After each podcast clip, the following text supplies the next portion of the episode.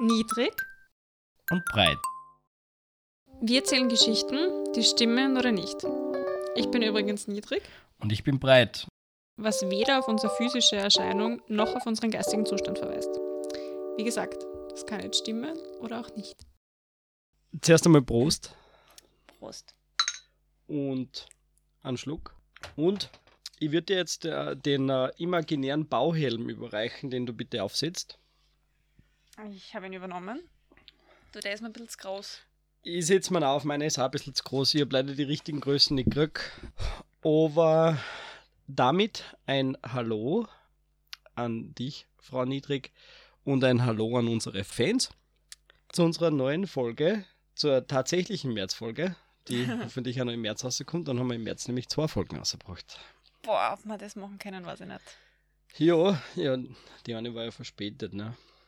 Ähm, und sind alle gut angekommen, muss ich sagen. Gutes Feedback wieder bisher von allen unseren Freunden und Familien, die sich da bormen, unseren Podcast zu hören.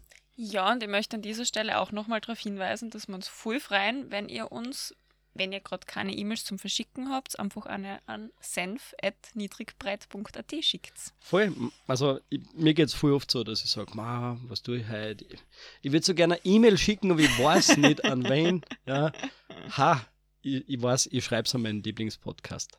Ja, niedrig und breit hatten sie vollgas gefreut. Ja, genauso wie sich der Gabriel gefreut hat, wie wir uns letztes Mal treffen hat dürfen. Das war unser erstes Fan-Treffen, oder? Nach der letzten Episode. War ein gutes Fan-Treffen. Danke, Gabriel. Ja. Jetzt fehlt mir komplett die Überleitung zum eigentlichen Thema. Darum machen wir einen kalten Sprung Passt. ja, ins Thema. Und heute, kannst du dich erinnern, was ich gesagt habe, um was das geht? Löcher. Ja, ich, damals ein bisschen ausweiten, es geht um Bauen und Graben. Ah, jetzt macht der Bauhelm wieder ein bisschen mehr Sinn. Mhm. Und äh, wir springen Volley in unser erste Loch. in unser erstes sehr tiefes, sehr großes Loch. Eine Geschichte mit dem Titel Eine Bombenidee. Du darfst Mhm. gleich mal deinen Senf dazugeben. Was kann man mit Radioaktivität alles machen? Ich möchte zuerst meinen ganzen primären Senf hinzugeben. Du bist nicht der Erste, der in diesem Podcast eine Geschichte über Löcher erzählt. Erinnerst dich noch? Löcher, hilf mir. Nein, das, man muss jetzt selber drauf kommen. Löcher, boah. Oh, Tja, jetzt schmor in deinem Loch, jetzt schmor in deinem Loch und fang an mit deiner Geschichte. Äh, na, du fangst an damit, was du glaubst, was man alles mit Radioaktivität machen kann. Nachdem du mir so fragst, kann man damit wahrscheinlich sogar Löcher graben. Ja, dazu kommen wir noch. Da arbeiten wir uns jetzt langsam hin, ja? Mir fällt sonst nicht viel Gutes zu Radioaktivität ein. Also ich verbinde das eher mit so Geschichten wie Tschernobyl, Ja, Geigerzählern. Aber Tschernobyl war ja nicht ursprünglich so gedacht. Ne? Also mit Tschernobyl hätte man ja eigentlich ursprünglich Strom produzieren sollen. Das hat man ja längere Zeit gemacht. Aber du hast durchaus recht. Also die Atomkraft ist sicher der größte zivile äh, Anwendungszweck der Radioaktivität. Wir haben dann zusätzlich auch radioaktive Batterien. Frag mich nicht, wie die funktionieren, aber die funktionieren nicht wie ein Atomkraftwerk, weil ein Atomkraftwerk ist ja thermisch, das, da wird Wasser verdampft und eine Turbine betrieben, dann gibt Ich habe gedacht, da werden Kerne gespalten oder fusioniert. Ja, Irgendwas ja, tut man mit aber Kernen auf jeden dabei wird in erster Linie nur Wärme frei. Grundsätzlich geht es bei radioaktiven Anwendungen, wenn es jetzt nicht so was ist wie die Szintigraphie, wo man bildgebende Verfahren hat, geht es Ja, meistens. das hätte man einfallen können, ja. Stimmt. Ja, vor allem, nachdem du ja mit mehreren Internisten Stimmt. verwandt bist, ne? Mit eineinhalb. Ja. ähm, auf jeden Fall äh, die Atomkraftbatterien, medizinische Anwendungen und wenn du zufällig gerade in den 1920er Jahren lebst, dann für alles, was du irgendwie auf und in deinen Körper tun kannst, weil damals hat man geglaubt, hey, Radioaktivität, das ist der beste, neueste Shit, davon wird man super gesund. Vielleicht wird das einmal ein anderes Thema, aber wer interessiert ist, kann ja Thoradia zum Beispiel einmal googeln. Das war eine Creme, wo Radium drinnen war, radioaktives. Und das hat man sich einfach aufgeschmiert. Also man hat wirklich auch einfach Krankheiten behandelt mit allerlei radioaktivem Zeugs. Ich habe noch eine sehr blonde Frage. Hat man da wenigstens zum Leuchten angefangen? Na, nie- äh, es ist, es ist, es sind da eher entweder Körperteile abgefallen oder schwarz waren oder es war alles eigentlich gar nicht so gesund. Na, klingt nicht so geil. Okay, und wenn wir jetzt zu den weniger erfreulichen Erfindungen in Bezug der Radioaktivität irgendwie kommen, was fällt dir da neben Tschernobyl noch ein? Sind das bei negativen Erfindungen? Ja, Weil eigentlich habe ich mir jetzt vorher gedacht, okay, jetzt macht das ein bisschen mehr Sinn mit der Radioaktivität und Löchern. Du kannst in Löcher reinschauen. na, es geht Auch wirklich nicht. darum, Löcher zu machen. Okay. Und wie glaubst so, sagen wir mal so, in einem Atomkraftwerk, da machen wir Wärme regelmäßig und kontinuierlich in einem geringen Maßstab frei. Und wie heißt das, wenn die ganze Wärme auf einmal instant frei wird? Eine thermische Explosion. Ja, also wird schon so heißen, aber du weißt, ich rede von der Atombombe. Ich fühle mich voll bei einer Physikprüfung, auf die ich nicht vorbereitet bin und ich war nie gut in Physik. Und die Atombombe hat man wenig erfreulich, äh, ich glaube 1945, zweimal auf Menschen geworfen und das war nie so cool. Kann man jetzt darüber philosophieren, aber darum soll es jetzt heute nicht gehen. Was kann man da, wenn man Atombomben gerade nicht auf Leid schmeißt? Du stellst halt ganz eigenartige Fragen. Ja, aber jetzt darfst alles miteinander verknüpfen und du darfst jetzt sagen, man Ein kann Loch damit graben. Exakt. Weil ein Bagger kostet voll viel Geld und der ist extrem langsam, wenn es ums Loch graben geht. Und eine Warum? Atombombe ist günstiger. Naja, immer weißt was für ein Riesenloch, das du mit einer Atombombe machen kannst. Dazu kommen wir noch. Atoms for Peace heißt das Programm, resultierend aus einer Ansprache Eisenhowers aus den frühen 50ern, Mhm. wo man, darü- also wo, wo man ein bisschen versucht hat, das Image der Atombombe aufzuwerten.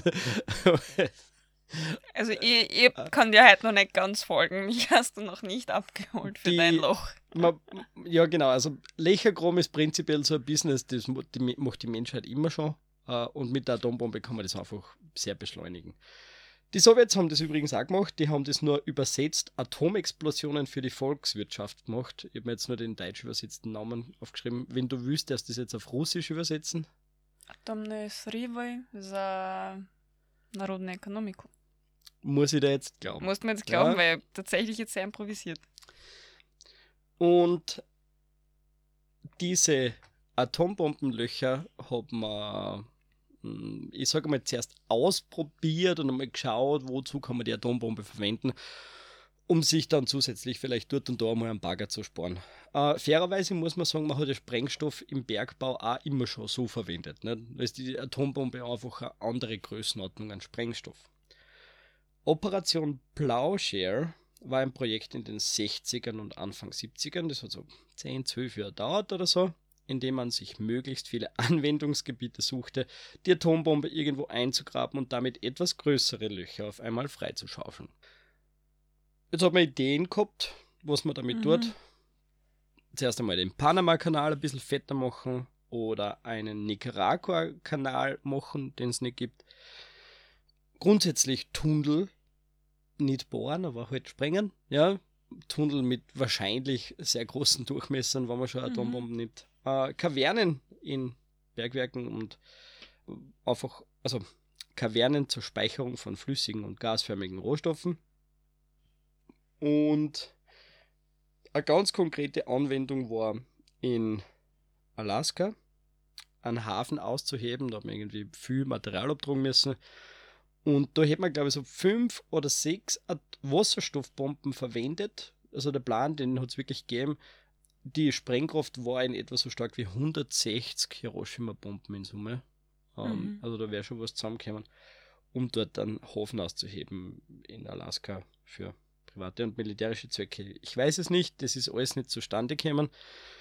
Was aber davor schon zustande gekommen ist, waren 27 Testsprengungen, wo man einfach die allermeiste Zeit Atombomben irgendwo tief eingegraben hat und dann geschaut, wie groß das Loch dort wird. Wo hat man das gemacht?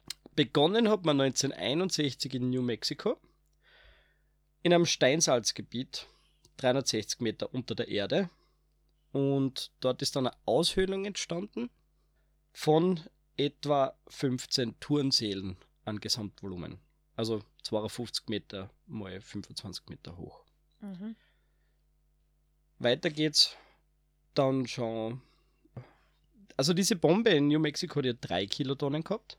Äh, Mhm. Das äh, ist jetzt für Atombomben nicht so wahnsinnig viel. Die nächste in Nevada, ein halbes Jahr später, hat 104 Kilotonnen. Das ist wirklich schon, also klotzen, nicht kleckern. Mhm.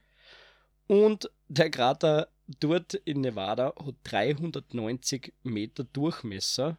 Und wenn man das ausgerechnet, die Fläche von dem Loch, also nur die, die Fläche von dem Kreis, wären 17 Fußballfelder. Und das Loch war zusätzlich 100 Meter tief. Und ich habe mir das ausgerechnet, das wäre ungefähr so hoch wie 10 10 Meter Türme. ich bin beeindruckt von deinen mathematischen Fähigkeiten. Da habe ich eine Excel-Datei braucht für das alles. Mhm. 11 Millionen Tonnen Material haben sie rausgeschossen. Jetzt ist normalerweise der Punkt bei meinen Geschichten, wo irgendwie eine Pointe kommt oder eine lange Story, warum das vielleicht nicht funktioniert hat. Aber das Ende dieser Geschichte liegt extrem arg auf der Hand. Was glaubst du, ist schlecht, wenn man Löcher gerade mit einer Atombomben?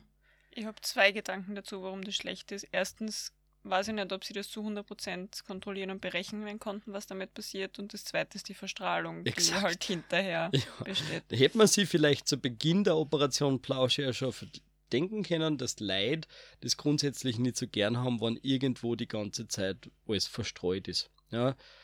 Es hat von Anfang an auch schon also immer, immer stärker werdenden zivilen Widerstand natürlich gegen das Programm gegeben.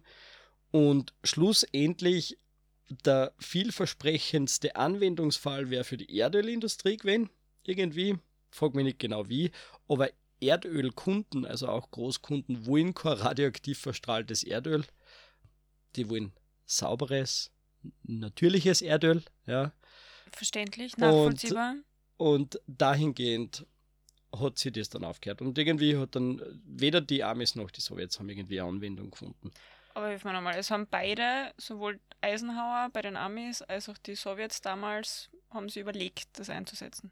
Ja, voll. Also, Mhm. wie, wie gesagt, also offensichtlich hat es ja in Amerika 27 Testsprengungen gegeben mit unterschiedlich starken Atombomben. Da hat man sicher sehr viel Informationen geholt dazu, nur um nachher herauszufinden, dass ja das dann alles radioaktiv verseucht ist und dass das gar nicht so eine gute Idee ist. Mhm. Ja, das ist meine Geschichte mit dem Titel Eine Bombenidee. Und Mhm. äh, du darfst mir jetzt sagen, ob du glaubst, ob ich sie erfunden habe oder ob sie wahr ist. Gute Frage, gute Frage. Also, wie du angefangen hast zu erzählen und durch die ganze Geschichte durch war ich eigentlich sehr skeptisch. Ich bin es nach wie vor. Aber ich weiß nicht, so diese Geschichten, Sowjets, Amis, das ist irgendwie so dein Ding. Ich bewege mich tatsächlich sehr oft im 20. Jahrhundert. Ich weiß nicht, Mhm. wie das aber passiert. Ja. Ja, da ist viel passiert. Ich glaube, da gibt es viel spannende Geschichten. Und tatsächlich bin ich geschichtlich und auch physikalisch, wie wir heute festgestellt haben, ein ziemliches Nackerpatzel. Also mir kannst du viel Neues erzählen. Ich glaube, das stimmt nicht.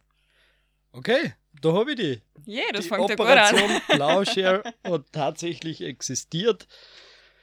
Und sie war zwar von Anfang an eine schlechte Idee, aber man hat trotzdem sehr viel Geld, Arbeit und Zeit eingesteckt. Ja, tatsächlich, nur weil eine Idee schlecht war, heißt das nicht, dass man sie nicht weiter verfolgt hat. Das, Das war eine super Überleitung zu meiner nächsten Geschichte. okay, bitte gerne. Ja, also das war super. Nur weil eine Idee nicht besonders gut ist, heißt es, dass man es nicht trotzdem ausprobieren sollte. Bis jetzt ist das Motto deiner Folge eher so ein bisschen schlechte Ideen als Löcher. Ja und nein. Also, wenn wir ehrlich sind, ist die Idee von meiner zweiten Geschichte durchaus wesentlich besser wie die von meiner ersten Geschichte. Gut, so viel schlechter kann sie gar nicht sein. Wir befinden uns schon wieder ein bisschen im Kalten Krieg, es tut mir leid. Okay. äh, und diesmal befinden wir uns im Space Race. mhm. Ja gut, im All gibt es ja genug Löcher, schwarze und so. Ja, aber Mhm, heute mhm. geht es gar nicht um Löcher, ja, sondern quasi im erweiterten Sinn das Gegenteil. Wir kommen dahin. Aber jetzt haben wir wieder eine kurze Fragestunde an die Frau Niedrig.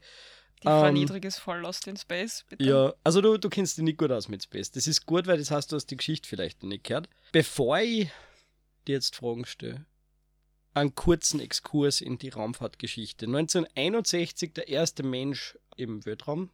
Juri Sorry. Gagarin. Juri Gagarin, genau. Und dann, acht Jahre später, 1969, nice, die Mondlandung. Ein kleiner Schritt für Armstrong, ein großer Schritt für die Menschheit. Und dann, zwei Jahre nach dieser ersten Mondlandung, kommt Apollo 15. Also 1971 wird der erste Lunar Rover, das ist so ein Auto, mit aufgenommen. Und auf einmal haben die irgendwie Fahrzeug dort. Ja. 1972 ist dann schon Apollo 17, weil sie haben auch bei Apollo 16 Auto mit aufgenommen und bei Apollo 17 auch nochmal ein Auto mit aufgenommen. Also sie haben jetzt wirklich schon drei Autos umstehen, die Amis. Mhm. Und sie waren die ersten, die am Mond waren. Sie waren die ersten, die ein Auto am Mond gehabt haben. Und was ist jetzt der nächste Meilenstein? Tja. Ein Haus am Mond bauen? Ja, 100 Punkte. Super. Ja. Und um die weitere Geschichte zu verstehen, müssen wir noch mal ganz kurz drüber reden, wer da, also die Apollo-Missionen sind ja offensichtlich nach dem Apollo benannt. Wer war das? Griechisch oder römischer Gott? Beides. Ja, Okay. also in Apollo hat es sowohl in der griechischen als auch in der römischen Mythologie gegeben und er war der Gott des Lichtes. Und wir sind jetzt dabei, ab 1972 den Mond versuchen zu besiedeln. Ja, Mhm. das heißt, wir brauchen fürs Programm, wir, wir haben mit Apollo 17 den letzten bemannten Mondflug gemacht und wir brauchen jetzt fürs nächste Programm eine neue mythologische Figur und das ist die Ceres. Das schreibt man genauso wie das Kokosfett. Wie schreibt man das Kokosfett? Ceres. Du kennst das Ceres. Kokosfett. Diese Aber- Folge wird gesponsert von.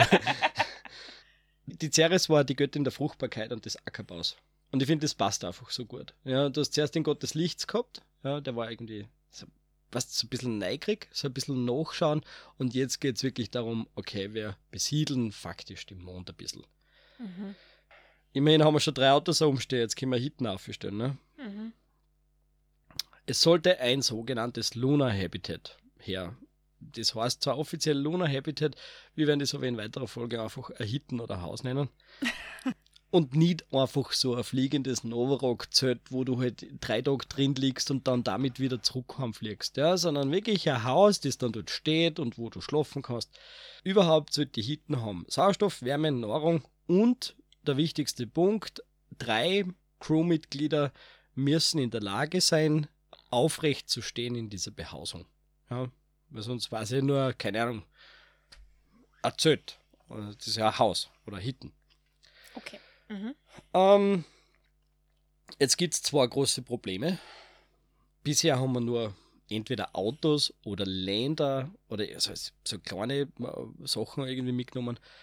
Wenn wir jetzt ein Hitten mit schicken, dann müssen wir die separat schicken, weil die können wir nicht zusätzlich mit Crew und Nahrungsmitteln und Versorgung und dem Ganzen. Das heißt, die Hitten muss zuerst auf und dann schicken wir die Leute mit.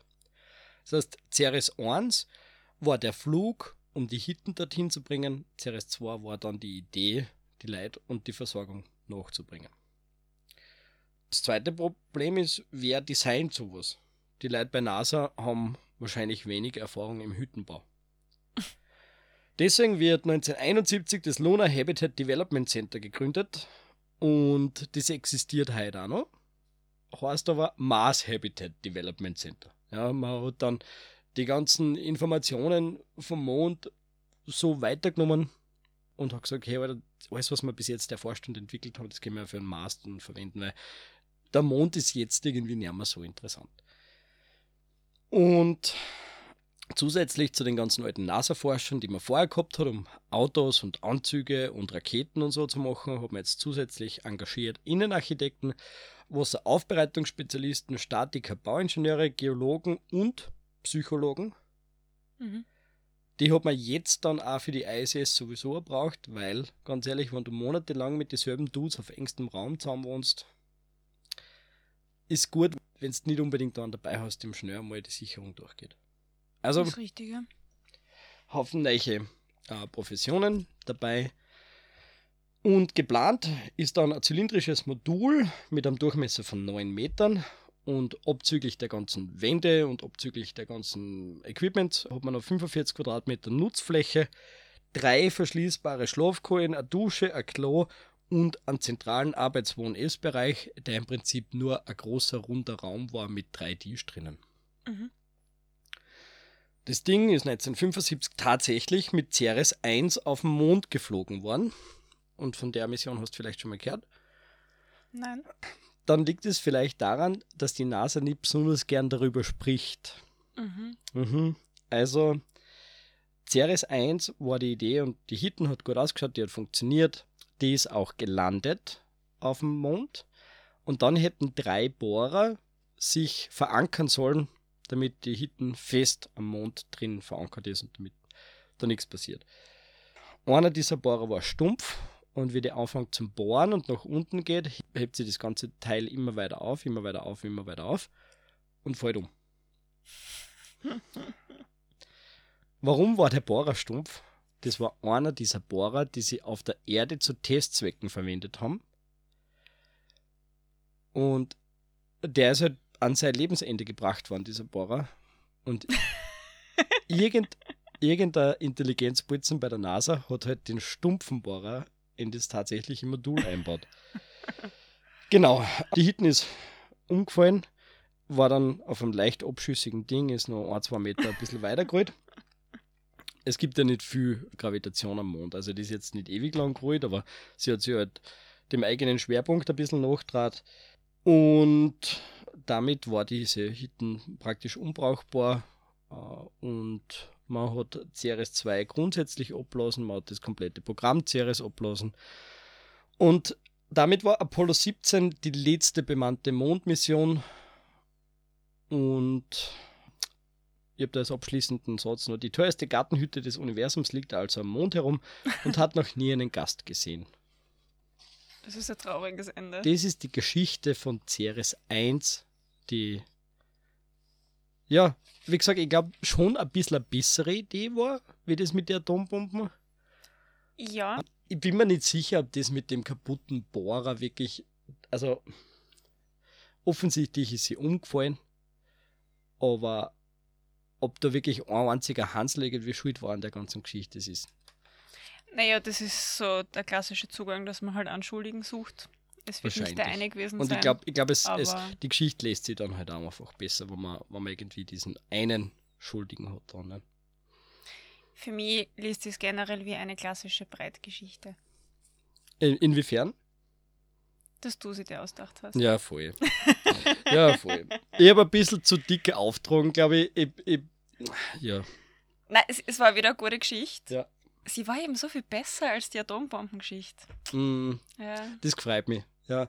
Also ich habe hab sie, ich hab sie in Grundzügen meinem Chef erzählt und der hat so gesagt, aber die Leute kennen ja die Mondmissionen. Ich habe gesagt, nicht alle. Ja, es kann ja sein, dass man das mit Ceres 1 irgendwer abkauft. Na, der Bohrer war dann so, dass ich mir gedacht okay, Bohrer, Breitthema. Ja. Bei Ceres und beim Kokosfett habe ich mir auch schon was gedacht. Tatsächlich Mm. kenne ich das Kokosfett nicht. Mm. Das liegt aber daran, dass du das Kokosfett nicht kennst, weil Richtig. Ceres war ja, also hätte man, aber dass du es allein damit argumentierst, haben wir schon gedacht, aha, der sucht Anker an Hätte man so Ecken. eine Mission gemacht, war es nur logisch, sie Ceres zu nennen. Du, falls ich je irgendeine Besiedelungsmission plane oder benennen darf, nenne sie dir zu Ehren Ceres. Nice. Vielen Dank. Das war jetzt kein besonders risikoreiches Versprechen, aber bitteschön. Okay. Wir kommen wieder zurück auf die Erde. Wir befinden uns praktisch nach wie vor im 20. Jahrhundert. Aber zumindest der Beginn unserer Geschichte ist Ende 19. Jahrhundert. Mhm. Und zwar sind wir in Wellington in Neuseeland. Mhm. Die Stadt Wellington wächst rasant. Und was brauchen Leute grundsätzlich meistens zum Leben? Löcher. Äh, wir sind wieder bei der Häusergeschichte, Essen, Trinken. ja, exakt. Also vor allem Wasser, ne? Und es gibt selbstverständlich Brunnen in Wellington, aber die reichen dann irgendwann nicht mehr aus, weil die Stadt so schnell wächst. Mhm. Jetzt hat man die Idee, Staudämme anzulegen und diese Stauseen als Wasserversorgung zu verwenden. Und jetzt ist super praktisch, dass genau da bei Wellington, Wellington ist umgeben von Hügeln und da gibt es ein so, ein- so ein Schneisen auf, das ist so ein bisschen eine Schlucht. Und genau bei der Schlucht kommt ein bisschen Wasser runter und es eignet sich einfach perfekt für zwei Staudämme. Ja?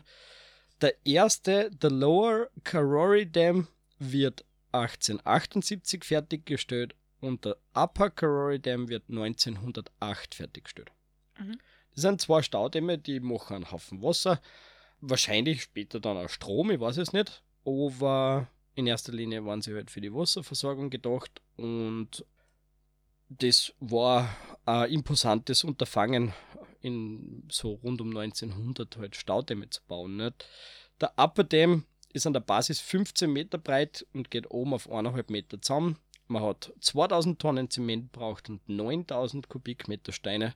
Fragt mich nicht, ob das viel ist, das sind große Zahlen. Ja, also es ist für damalige Verhältnisse, es hat weder Lostwegen noch Bagger gegeben, war das sicher sehr imposant. Man hat eine eigene Versorgungsdampfbim hingebaut. Das klingt nett. Hab ich, das mit der Dampfbim habe ich selber aus dem Englischen übersetzt. Und einen 200 Meter langen Flying Fox. Flying Fox, sagt er was? Das gibt es bei ja, uns. das sind diese Zipline-Geschichten. Ja, genau, Mhm. genau. Und das hat man gemacht, um den Beton, den Zement dorthin zu bringen, wo er gerade braucht wird auf der Baustelle. Mhm. So, jetzt haben wir zu Beginn, so um 1900 herum, hat man zwei fertige Staudämme. 1990 werden beide dekommissioniert und so gut wie möglich abgelassen. Warum? Weil sie im Weg waren. Na, ganz und gar nicht. Sie waren nicht im Weg. Aber wenn du ein bisschen was über Neuseeland weißt, dann weißt du, dass die äh, auf einer bisschen einer Geografie, also auf einer problematischen Geografie liegen so ein bisschen. Mhm. Es gibt immer wieder sehr tragische Erdbeben in Neuseeland, weil dort treffen diverse Kontinentalplatten aufeinander. Und in Wellington ist es super scheiße, weil da gibt es drei geografische Verwerfungen, heißt es. Also Faults auf Englisch. Die Pukaroa, die Ohariu und den Wellington Fault. Mhm. Und der Wellington Fault liegt nicht nur in der Schlucht, diese Schlucht praktisch ist der Wellington Fault. Dort treffen nämlich die australische und die pazifische Platten aufeinander und die schirmen gegenseitig gegeneinander an, jedes Jahr dreieinhalb Zentimeter ungefähr. Jetzt weiß man, was passiert, wenn zu viel Stress aufgebaut wird zwischen zwei tektonischen Platten. Ein Also wieder Vulkan, ein Erdbeben. Erdbeben. Mhm. Und Mhm. in der dokumentierten Geschichte, seit Neuseeland besiedelt worden ist, hat der Wellington Fault noch nicht zu einem Erdbeben geführt. Man geht aber davon aus, dass das ungefähr alle 500 Jahre passiert und dass da ein durchaus massives, mächtiges Stärke 8 Erdbeben entstehen kann. Und genau dort, wo die zwei tektonischen Platten aufeinander kommen, Staudämme zu bauen, ist wahrscheinlich keine gute Idee. Wahrscheinlich haben sie das damals nicht gewusst, oder? Das ist die Frage. Ja. Mhm. Also man hat durchaus in Neuseeland auch wieder westliche Mensch Neuseeland schon besiedelt gehabt hat. Da hat man ein, zwei richtig grausliche, gigantische Erdbeben miterlebt. Ich weiß nicht, ob man es wissen hätte können. Äh, Man hat es offensichtlich gemacht. Und man hat einen, glaube ich, nicht ganz auslassen können, weil er äh, irgendwie so ein Gravitationsdamm ist und der braucht einen Gegendruck vom Wasser oder so. Und man hat sich so weit wie möglich abgelassen, weil wenn ein Erdbeben kommt, dann das Letzte, was man zusätzlich zum Erdbeben braucht, ist eine gigantische Flutwelle vom Berg oben. Ne? Das ist nachvollziehbar, ja. Genau. Was cool ist, wir waren dort und dort ist jetzt äh, Zootopia. Ich glaube, eine 8 Hektar große Fläche rund um die beiden Stauseen oder was von den Stauseen noch üb- noch über ist, wo sie es geschafft haben, sämtliche Säugetiere zu vertreiben. In Zootopia, in diesen eingezäunten Gehege mehr oder weniger, sind nur noch ursprüngliche neuseeländische Tierarten. Mhm. Es gibt in Neuseeland keine Säugetiere. Nicht? Genau. Das war's. Das war meine Geschichte zu den zwei Staudämmen, die nicht einmal praktisch 100 Jahre, oder vielleicht grob so 100 Jahre gehalten haben. Hat Zootopia nicht der Film geheißen? Nein, Sumenia war das, Entschuldige. Stimmt. Mhm. Ja. Ja, du, ich weiß nicht, ob es Zufall ist oder sehr geplant. Du erwischt halt alles meine, meine weißen Flecken. Neuseeland ist auch einer davon. Darüber weiß ich quasi nichts. Ähm, hm. Also bis auf den Zootopia-Teil war alles sehr, sehr schlüssig. Ich glaube dir das. okay, aber Zootopia glaubst du mir nicht. Glaube ich da dann konsequenterweise auch, aber vermutlich ist das der Teil, der stimmt, nur alles andere ist gelogen. Na, du hast recht. Äh, Punkt für dich, 2 zu 1 für dich. Und zwar, diese Zootopia-Geschichte ist wirklich interessant. Äh, Säugetiere sind ja Schädlinge in Neuseeland. Mhm. Und einer der großen Punkte in Neuseeland oder dort in Wellington war eine Erfindung eines Zauns, der Kotzen, Hosen, Frettchen, Ratten, alles halten kann, draußen halten kann. Das heißt, der Zaun muss in die Erde eingehen und er muss oben ein bisschen wieder rückwärts rausgehen, damit man nicht drüber krabbeln kann und so. Und allein die, die Entwicklung dieses Zauns ist schon ein Riesending dort. Das klingt voll anti-lebensfreundlich. Also logischerweise soll Lebenswesen, äh, Lebenswesen, na wie? Lebewesen draußen halten. Aber klingen tut schon arg. Voll. Ist aber sau geil, wir sind dort gewesen und wir haben dort einen, kann man jetzt sich streiten drüber, ob das in freier Wildbahn ist oder nicht, ja, weil es ist ja doch irgendwo in einem Gehege drin, das ist zwar 8 Hektar groß, aber dort haben wir einen Kiwi gesehen.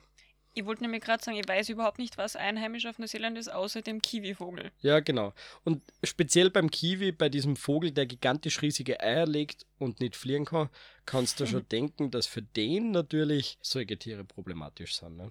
Verständlich, ja. Genau. Was gibt es sonst noch für Viecher auf Neuseeland? Ein Haufen Vögel. Okay. Ja. Äh, frag mich nicht, wie die heißen. Aber ein Haufen lustige, schöne Vögel.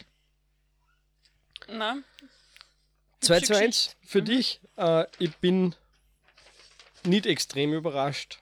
Ich hab mir schon gedacht, dass du Geschichte 2 nicht abkaufst, leider. Aber, aber es war eine nette Geschichte. Also ich bin froh, dass du sie erzählt hast. das gefällt mir. Vielen Dank. Ich werde werd mir in der Arbeit wieder anhören können. äh, wer, wer kauft denn den Scheiß? so? Ja, das ist ja sowas von klar er, erstunken und erlogen. Aber Es kommt immer drauf an, wie man die Dinge erzählt. Ja. Es waren dann die Bohrer und das Kokosfett. Ich, ich werde dran arbeiten, ja. Ich werde jetzt noch, so wie das irgendwie mein Quirk ist, ein Schmankerl mit für dich. Mhm. Ja. Unter dem Sammelnamen Steuerung C wie China, Mhm. weil wir wissen, was die Chinesen gern dann, wenn es ums Bauwesen geht. Das ist ein gewitzter Titel, gefällt mir. Mhm. Dankeschön. Kommst du mir jetzt mit Hallstatt? Sehr gut, dann fangen wir gleich mit Hallstatt an. Mhm. Also ich habe jetzt verschiedene Bauwerke und Sehenswürdigkeiten in Europa, die ich da aufliest und du musst sagen, ob es ob, China schon kopiert hat oder nicht. Okay? Okay. Und ja, Hallstatt ist auf meiner Liste. Du hast das Richtige erkannt. Ja. Ähm, das gibt's. Du weißt vielleicht da, dass es spiegelsymmetrisch ist. Hätte ich nicht gewusst. Sie haben nein. Spiegel verkehrt gemacht und sie haben Hallstatt wirklich extrem detailgenau kopiert, inklusive Kirchen und Kanaldeckel und allem drum und dran. Beeindruckend. Voll. Und trotzdem fahren so viele Chinesen nach Hallstatt. Also Original Hallstatt. Ja, aber überlege mal, wie viel Touristen das es dann in Kopie Hallstatt gibt. Erst. Ich würde mir ja gern Kopie Hallstatt anschauen. Haben sie Absolut. einen See auch? Ich glaube, ja, ich glaube schon. Okay. Ja. Ja, passt. Eiffelturm und Akte Triumph. In Originalgröße? Das wenigste, was sie kopieren, ist in Originalgröße. Okay. Dann ja. Ja. Also der Eiffelturm in der Eiffelturm in China ist die zweitgrößte Kopie eines Eiffelturms. Mhm. Der in Las Vegas ist nämlich ungefähr halb so groß wie der originale Eiffelturm. Ja, an den habe ich mir jetzt auch gedacht. Ja. Ja. Mhm. Und der in China ist eine Spur kleiner. Okay. Genau. Wie schaut's mit Schloss Neuschwanstein aus? Ja. Ja, und jetzt kommen wir zum Problem bei meiner Recherche, weil das war was, was ich mir ausgedacht habe. Und dann haben wir gedacht, ich sollte vielleicht recherchieren, ob es das nicht eh als Kopie gibt. Ja. Ähm, und dann steht es ja auch so, dass es, glaube ich, einen mit Backwaren reich gewordenen Millionär gibt in China, der in seiner Freizeit kleine Versionen von Schlössern nachbauen lässt. Und der hat unter anderem halt auch Schloss Neuschwanstein gemacht. Jetzt habe ich ein bisschen ein größeres Projekt für dich, ist Matterhorn. mhm. Matterhorn wie den Berg. Ja, Puh. In welchem Maßstab haben sie den nachgebaut? Ähm, halt nicht eins zu Ja, eins. das denke ich mir. Aber auch wenn es jetzt ein bisschen kleiner ist, ist es ja noch immer riesig. Mhm. Ich sage einfach nah. Ja, stimmt. Also, das Matterhorn haben es nicht nachgebaut, aber das nächste wird wieder ein bisschen schwieriger. Die Sagrada Familia aus Barcelona. Die ist schwierig zum Nachbauen, nachdem die ja immer nicht fertig ist. Ja, das stimmt. Ähm, Aber das heißt ja nicht, dass die, nicht, dass die, die da einfach fertig bauen können, nicht? Das stimmt, ich fände das extrem geil, wenn die Chinesen eine fertige Sagrada Familie hätten. Ja, aber die Frage ist, haben sie es gemacht? Äh, ja, Haben sie nicht? verdammt. Das Kolosseum. Ja. Ja, und zwar in der Sonderverwaltungszone Macau ist das Kolosseum Teil eines Entertainment-Komplexes und dort für Veranstaltungen mit 2000 Sitzplätzen. Also es ist ein tatsächliches Kolosseum, es ist aber mit 2000 Sitzplätzen halt wesentlich kleiner wie das Originale. Okay. Ja, trotzdem nicht schlecht. Der schiefe Turm von Pisa, Mhm.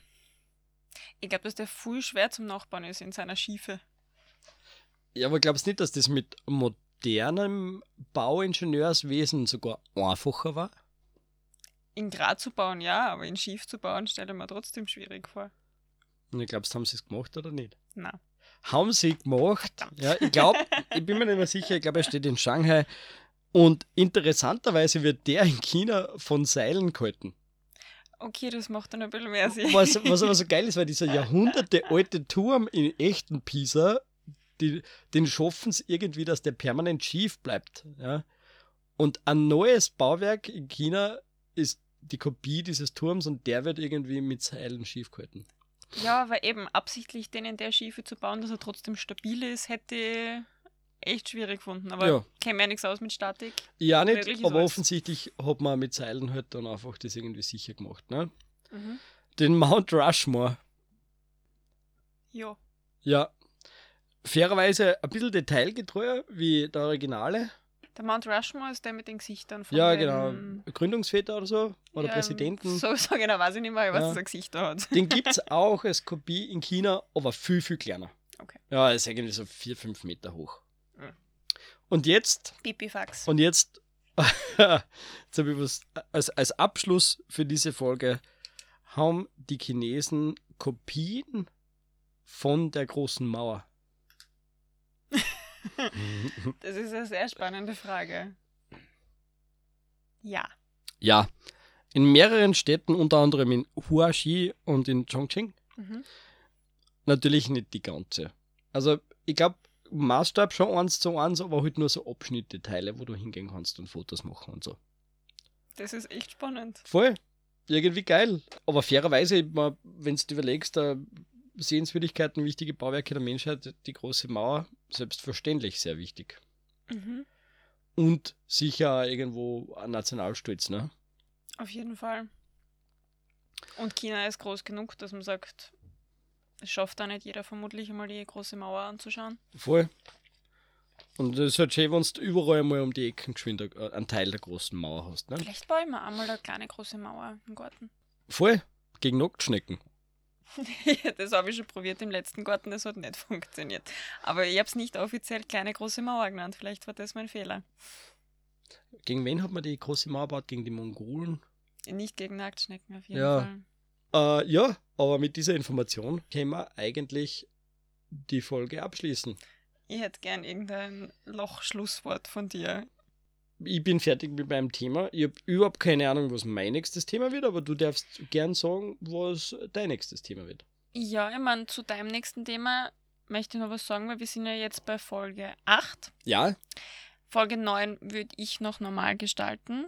Und meine Idee wäre, dass wir Folge 10 eine Spezialfolge machen. Ja, unser Jubiläum. Unser Jubiläum. ja. Und eine Idee wäre, dass wir gerne ihr uns Themen vorschlagt, zu denen jeder von uns sich zwei Geschichten überlegt, die wir dann in unserer Folge besprechen.